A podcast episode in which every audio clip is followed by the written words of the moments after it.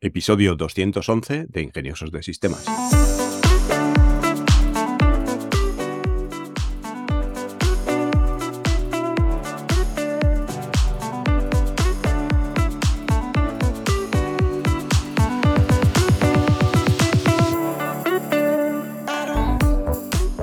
Hoy es lunes 6 de enero de 2023 y seguiremos hablando de negocios.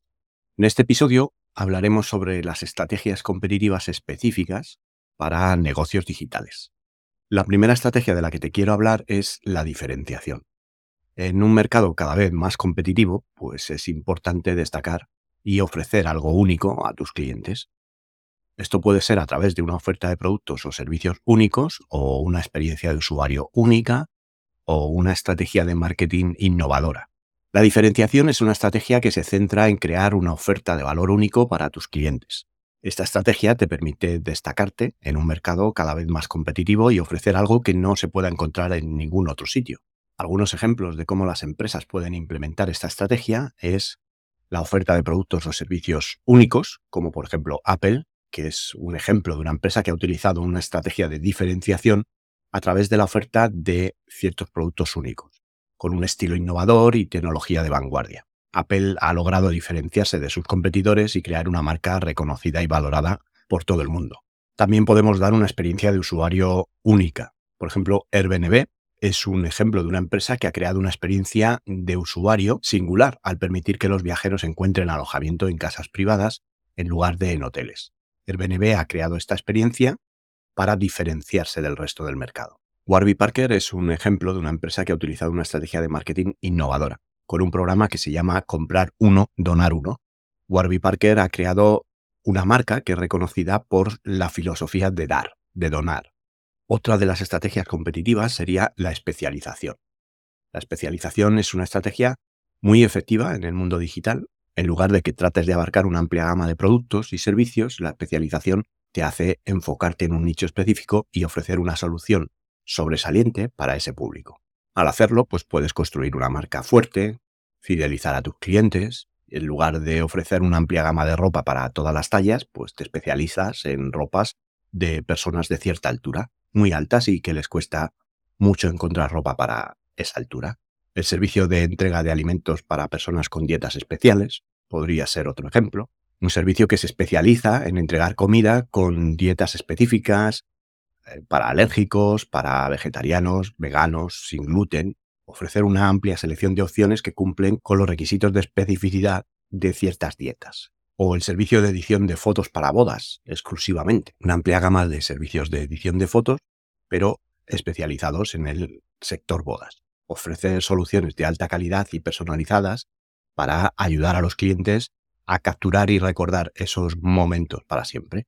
Luego estaría la estrategia de colaboración, que es una estrategia clave también para negocios digitales y que consiste en trabajar con otras personas o incluso con tus propios competidores en un concepto más de competencia para tener resultados sobresalientes y llegar a un crecimiento y una sinergia que beneficie a ambos. Puede ser colaboración con competidores para mejorar, por ejemplo, la cadena de suministro y reducir los costos de ambos para aumentar también las ganancias de ambos. Puede ser colaboración con empresas complementarias, que pueda ayudarte a ampliar tu gama de productos y servicios para llegar a un público más amplio. Puede ser colaboración con organizaciones sin ánimo de lucro, que te permite trabajar con organizaciones que pueden ayudar a mejorar tu reputación y a contribuir a esa causa en la que los estás apoyando, que en definitiva pues va a construir una imagen de marca que pueda ser beneficiosa para ti.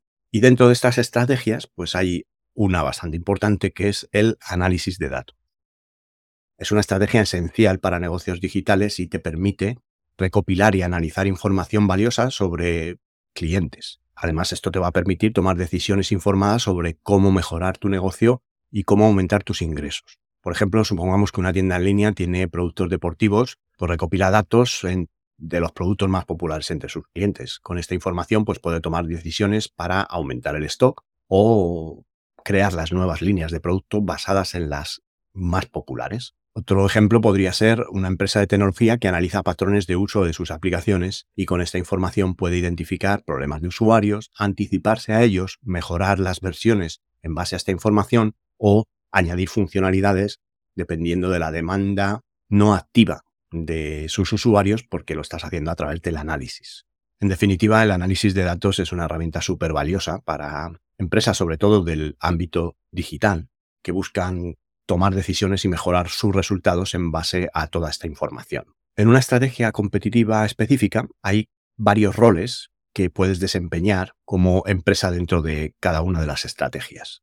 Los cuatro roles serían líder, retador, seguidor y especialista. Cada uno de estos roles tiene un enfoque único y las estrategias que debes seguir para seguir uno de estos roles pues van a ser específicas de cada rol. Por ejemplo, el líder es la empresa o marca que establece las normas y las tendencias en ese mercado. El rol requiere una gran inversión, investigación y desarrollo, así como una presencia sólida en los medios de comunicación y una estrategia de marketing pues muy efectiva. Los líderes tienen una amplia gama de productos y ofrecen una amplia gama de servicio, lo que les permite llegar a una amplia variedad de clientes. Luego está el retador. El retador es una empresa que se enfoca en desafiar al líder en el mercado. Este rol pues requiere una estrategia innovadora y un enfoque agresivo en la adquisición de clientes. Los retadores a menudo se especializan en un nicho específico y ofrecen soluciones únicas de alta calidad. Luego tendríamos el seguidor, que es una empresa que sigue las tendencias y estrategias establecidas por el líder. El rol requiere una inversión moderada en investigación y desarrollo, así como una presencia sólida en los medios de comunicación y una estrategia de marketing efectiva. Los seguidores pues ofrecen también una amplia gama de productos y servicios, pero a menudo pues un precio más bajo que el líder. Y luego estaría el rol de especialista, que es una empresa que se enfoca en un nicho súper específico y que ofrece soluciones que sobresalen en este nicho.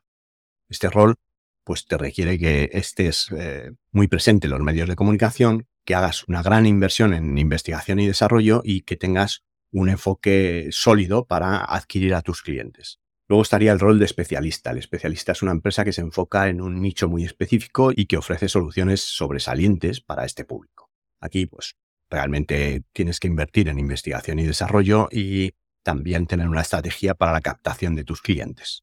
En el mundo de la ropa deportiva tendríamos que Nike es considerado pues, como el líder. La empresa ha establecido su marca como una de las más reconocidas y respetadas en el mundo de la ropa deportiva. Ofrece una amplia gama de productos, desde ropa hasta calzado. Y se ha establecido como un líder en la innovación y en el diseño de productos deportivos de muy alta calidad. Después, Adidas sería considerado el retador en este mercado. La empresa ha adoptado un enfoque innovador en la fabricación de productos y ha desarrollado una amplia gama de productos deportivos de alta calidad que compiten directamente con los productos de Nike. Además, ha adoptado una estrategia agresiva en cuanto a adquisición de clientes y se ha especializado en la producción de productos deportivos de muy alta calidad también para profesionales del deporte. Luego tendríamos un grupo de seguidores, como puede ser pues, Puma, Under Armour, New Balance, estas empresas producen productos deportivos de alta calidad, pero no tienen la misma presencia o reconocimiento de marcas como puedan ser Nike o Adidas. Estas empresas a menudo siguen la estrategia de los líderes y ofrecen productos similares a un precio más asequible. Un especialista en este mercado sería una empresa como Lululemon, la compañía que se ha especializado en la producción de ropa deportiva para yoga y entrenamiento y ha desarrollado una amplia gama de productos innovadores y de alta calidad para atletas y deportistas. Aunque no es un competidor directo de Nike o Adidas, Lululemon se ha establecido como un líder en su nicho de mercado y ha demostrado ser una empresa especialista en la fabricación de ropa deportiva de alta calidad. Si miramos la estrategia competitiva específica del líder, pues está marcada por acciones que le permiten mantener el liderazgo a través de la expansión y la defensa de su marca. En cuanto a expandir la demanda, pues sería atraer nuevos usuarios que no conozcan el producto, buscar nuevos usos para este y extender también el uso del producto. En cuanto a proteger la cuota de mercado, pues tendría que estar innovando constantemente, reforzando y defendiendo los puntos débiles y lanzar nuevos productos sustitutivos cada dos por tres. También debería abandonar algunos nichos para concentrar fuerzas en mercados donde pueden ser los líderes. En cuanto a incrementar cuota de mercado, pues aunque el mercado se mantenga constante, tendría que conseguir productos vaca, que veremos cómo son estos productos cuando hablemos de la cartera de productos en el episodio que viene. Y por tanto, si somos líderes del mercado, estamos en un mercado virgen. Tenemos que luchar para expandir la demanda y nuestra cuota y proteger la posición para evitar que los retadores nos quiten el lugar a largo plazo. Dentro de la estrategia del retador, pues eh, tendríamos varias estrategias de ataque al líder. Una sería el ataque frontal, actuar como el líder, que esto requiere un montón de recursos y en ocasiones pues economías de escala.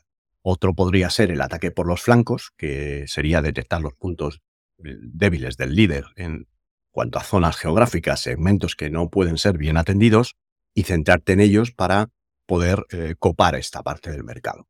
Y luego tendrías un ataque de rodeo, que sería centrarse en otros mercados y diversificar, por ejemplo, rodeando a tu adversario líder en otros aspectos del mercado que él no está atendiendo. Los puntos más comunes en la estrategia del retador serían, por ejemplo, los descuentos, atraer con precios más bajos a aquellos clientes del líder que deciden por precio. O utilizar el prestigio, descremar el mercado, precios altos, de, con una alta calidad, y conseguir aquellos clientes del líder que están dispuestos a pagar un poco más. Bien, la innovación, innovar más que el líder, pues implica un gran potencial de recursos, pero puede ser una estrategia muy positiva. Ofrecer una serie de servicios mejorados, aprovechando oportunidades del mercado, como pueden ser portes incluidos o portes gratis o servicios complementarios que el líder no ofrece.